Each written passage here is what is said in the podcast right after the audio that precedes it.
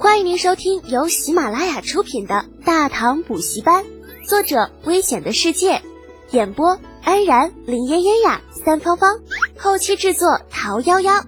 感谢订阅。第五百八十九集宴会。前院当中，宴会其实早就已经开始了。自助式的宴会方式，别致而又新颖。带给那些个太原名流新鲜感的同时，也让他们体会到了这种宴会的方便之处。因为没有固定的座位，他们可以随意的游走于庭院各处，或是认识一些新朋友，又或者与一些熟人交流一下自己对于这次宴会的看法。啊，总之，与以前那种死板的宴会相比，自助式宴会要自由得多。果然还是长安城的纨绔们会玩啊，高端大气。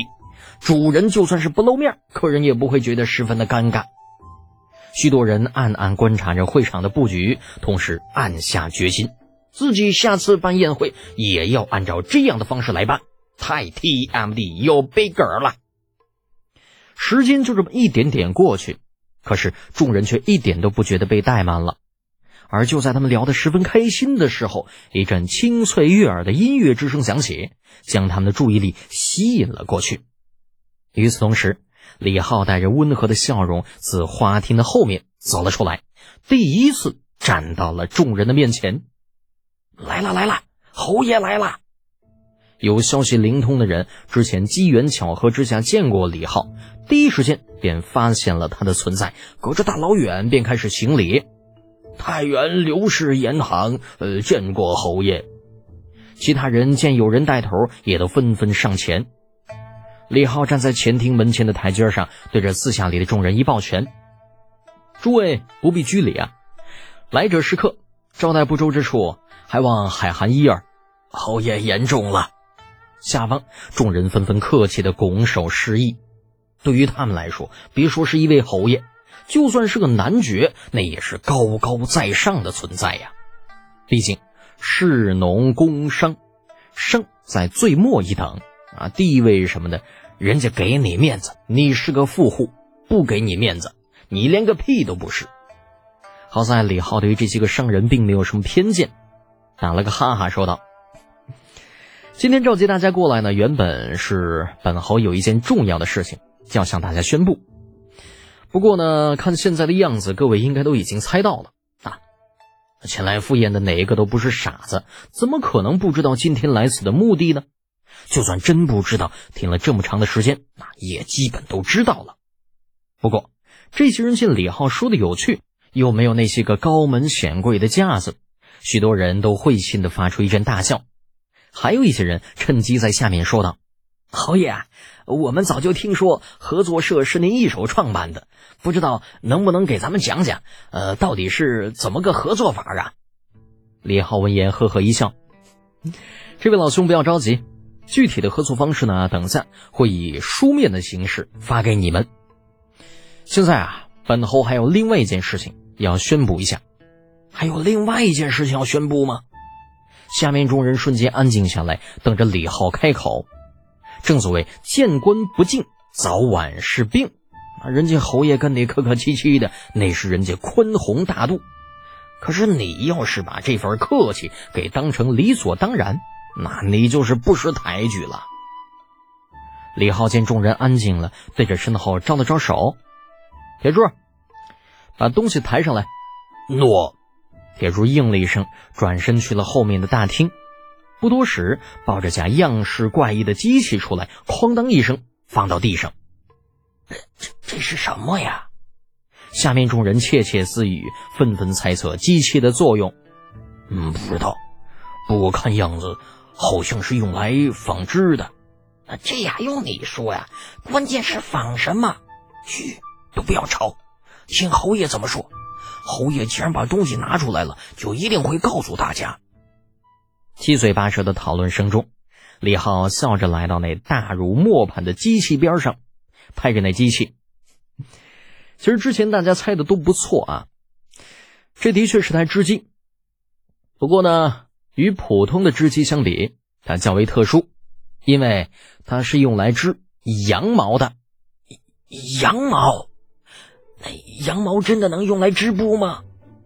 人群中不乏有纺织行业的翘楚，比如那些个绸缎商。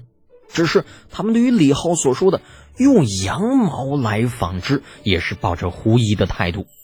要知道，他们以前不是没有尝试过用羊毛之类的东西纺织，可是最后全都失败了。其原因就在于羊毛里面有很多的油脂，这些个油脂的存在虽然并不明显，但却是实实在在存在的东西。而正是因为油脂的存在，使得羊毛非常的滑。无论他们怎么努力，都无法将其编织到一起。李浩站在织机旁，等众人讨论的差不多了，这才继续开口：“我知道，大家对于羊毛纺线还有怀疑，所以呢，今天特地的请大家前来，哈，就是在这里给大家做一个演示。来人，把准备好的羊毛搬上来。”一声令下，立刻有人提着几只木桶走了上来。放下之后，围观的众人立刻发现，那桶里面装的正是一桶桶羊毛。只是，那桶中的羊毛似乎与他们平日看到的有些不同，但具体不同在什么地方，却怎么也说不上来。站在纺机边上的李浩显然并没有给众人解释的想法，任由那些好奇的商人围着木桶打量。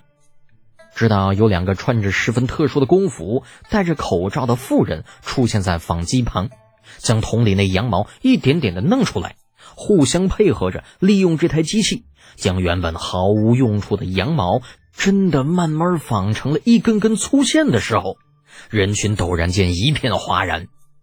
羊毛竟然真的可以纺线呐！这竟然是真的！如此一来，岂不是说那些被突厥人嫌弃到呃到处掩埋的羊毛，已经有了用武之地了吗？这对于盐商、粮商似乎嗯有些无所谓，但是对于布料商人来说却是天赐良机呀！机灵些的在第一时间便向李浩问道：“侯爷，这纺织机您要卖吗？多少钱呢？”“卖，当然卖呀！不过在说价格之前呢。”还有一样东西要给大家看一看。